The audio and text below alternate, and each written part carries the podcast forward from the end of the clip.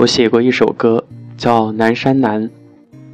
常有人听完后说它太悲伤，接着问起这首歌里是不是有一个故事。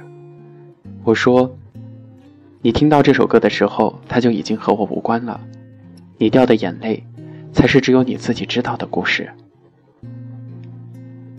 每个人都是一座孤岛，独自在海上飘飘摇摇。当你看厌了沿途的风景，你一定会遇到他，并在他南面的海岸上短暂的停靠。有一瞬间，你自以为是的，认为他会和他永远接壤，却想不到还有一天，你会再次起航。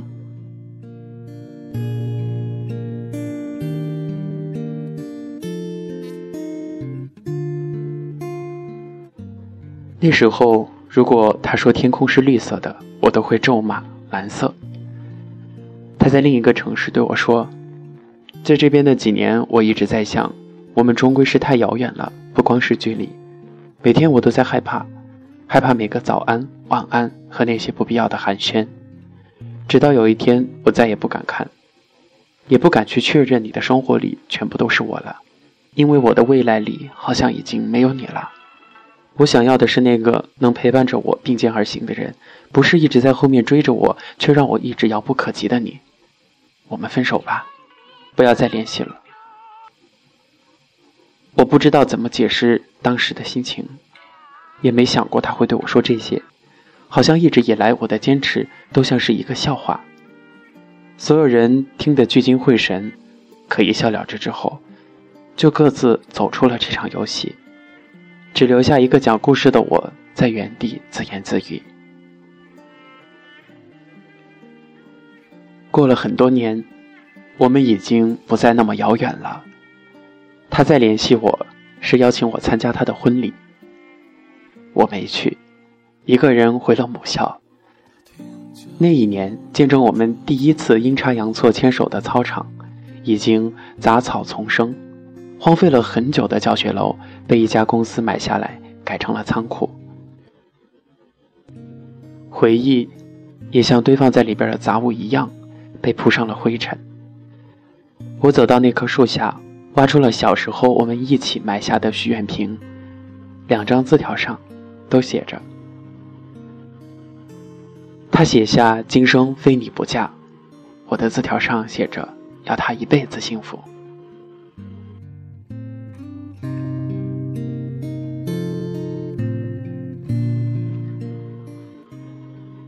人生有太多遗憾，我最遗憾的就是没有明明白白的对他说一句“我爱你”。大三那年，我接到他妈妈的电话，阿姨在电话里说：“我总听到女儿提起你，她病了，阿姨能不能求求你来医院看看她？”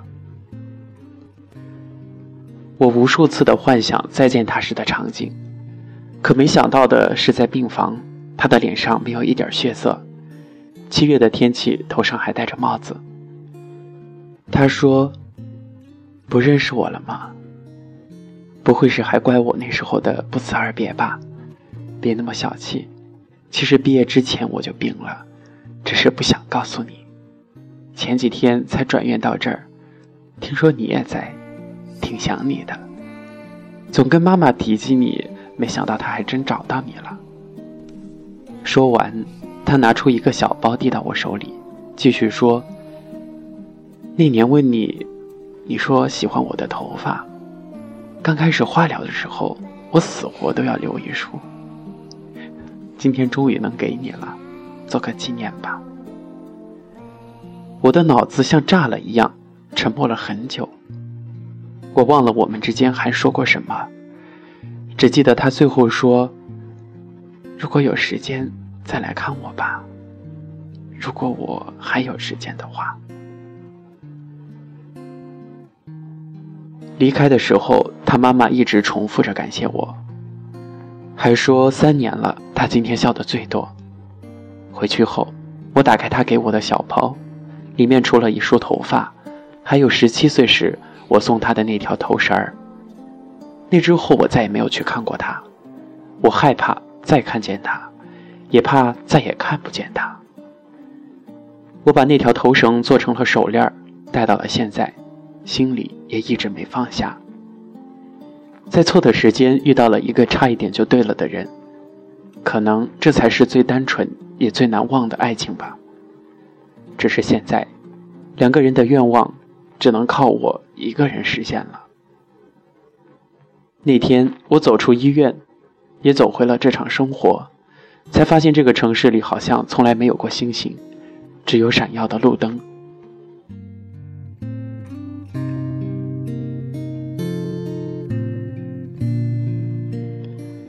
老郭，我们大学相识，他不觉得我帅，我也不觉得他有多漂亮，只是很多瞬间让我们开始相信彼此就是对方的绝无仅有。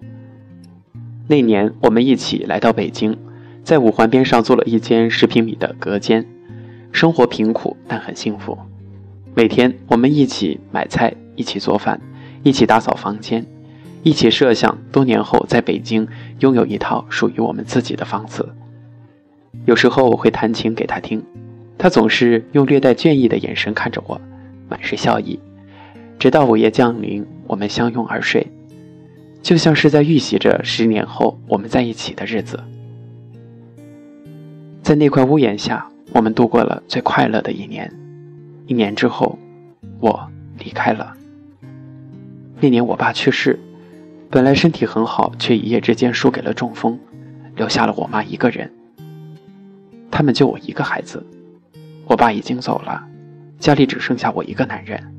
我没有能力把我妈接到北京，唯一的办法就是我回家。那年，我离开了北京。还没看到希望的生活，更被现实抹去了前路，留下了他一个人。他说：“他不恨我。”回家之后，我找到了一份稳定而乏味的工作，在当地算是不错了。我妈的精神状况好了不少，只是还在经常念叨着我爸生前的事儿，说着说着自己就哭起来。发第一个月工资的那天。我偷偷回了次北京，到每次接他下班的楼下坐了很久很久。我没去见他，留下了两千块钱让朋友带给他。刚来北京的时候，我答应他每个月工资发了，除了寄去回家里的，剩下的都归他管。现在，自己拿着钱，反倒不知道该怎么花了。想来想去，还是留给他吧。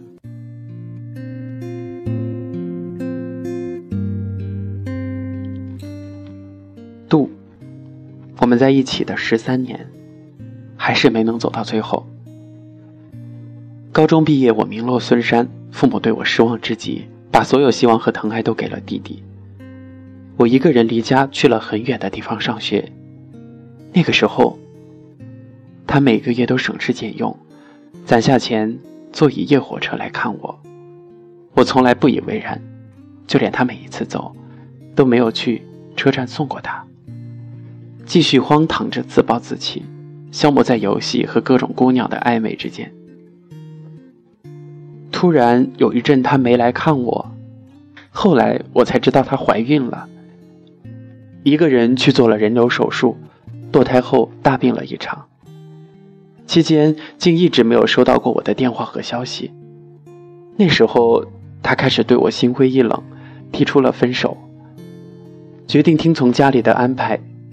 和一个大他很多的男人结婚。那一天，我才知道自己即将失去的是什么。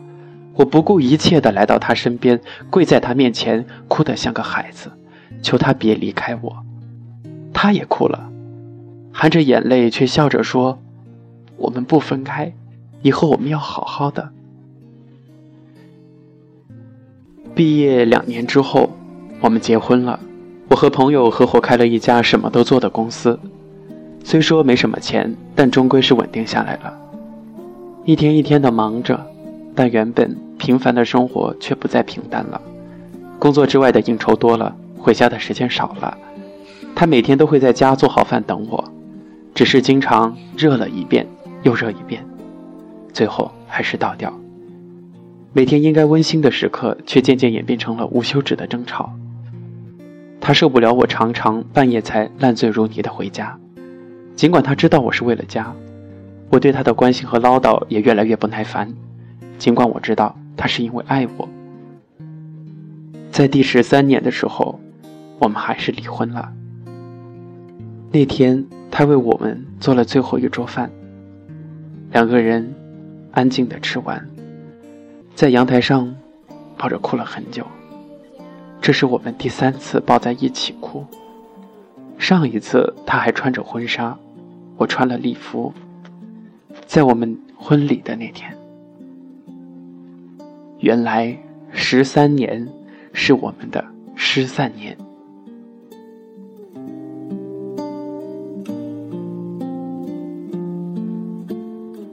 淑英，她总是快我一步。我长大那天，她就走了。六十多年前，我是一户大户的千金小姐，他是我家的长工。很小的时候，因为年龄相仿，只要干完活，家里就允许他陪我玩他处处让着我，但是能感觉到，并不是因为地位。直到我十三岁，他突然开始疏远我，碰到面也对我毕恭毕敬。后来才知道，家里觉得有伤风化，刻意这样安排。为此，我和家里大吵了一架。那个年代，从没有人敢忤逆过家族的意思。我被整整关了一个月。他知道后会偷偷来看我，隔着门陪我说话，说着院墙外的世界。不知道从什么时候开始，我对他有了情愫。因为家里干涉，每次要等很久，才能在祠堂后面的谷堆旁偷偷的见上一面。那一刻，我不是小姐，他也不是长工，只有两个爱人。十六岁，那年兵荒马乱。我带着一只平时吃饭用的银碗，他带着我，一起逃出了家门，再也没有回去。次年，我给他生下了一个女儿。从小娇生惯养的我，什么都不会做。虽然当了母亲，但也还是个孩子，全靠他一个人在码头干活养家。他总是说对不起我，不该带我出来受苦。我说，没关系，有他和孩子就够了，我不后悔。后来他也没有再提过，只是每天起得越来越早了。好日子没几年，文化大革命来了，有人检举说我家成分有问题。那天是他第一次对我发火，一边骂着我，一边和红卫兵扭打在一起，最后被绑着带走。我在批斗场看见他，鼻青脸肿的跪在地上，深深低着头。脖子上挂着地主恶霸的牌子，原来他全交代了，只是故意弄反了地位，说我才是他家的长工，和我脱离了关系。三个月后，他从牛棚回了家，留下了严重的胃病。很多年后，他因为胃癌先我一步走了，一句话也没有留下。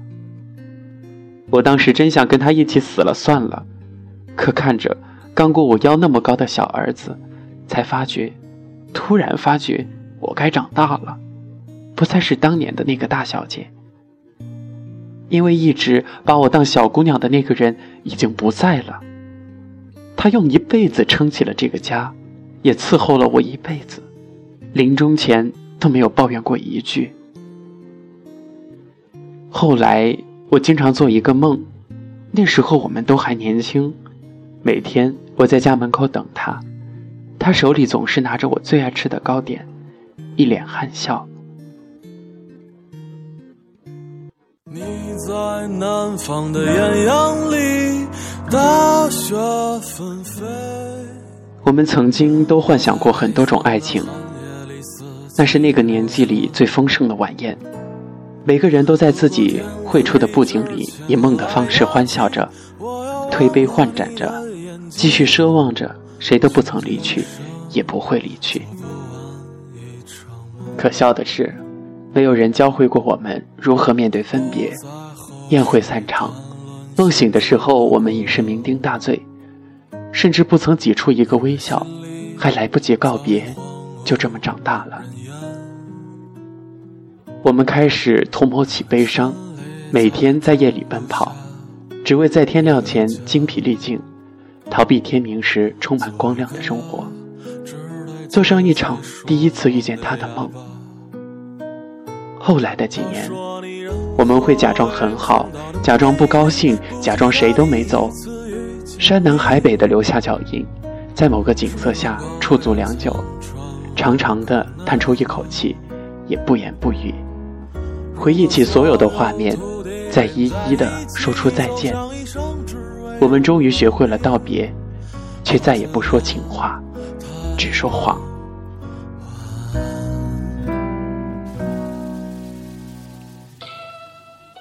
南山南，北丘碑，南山有古堆。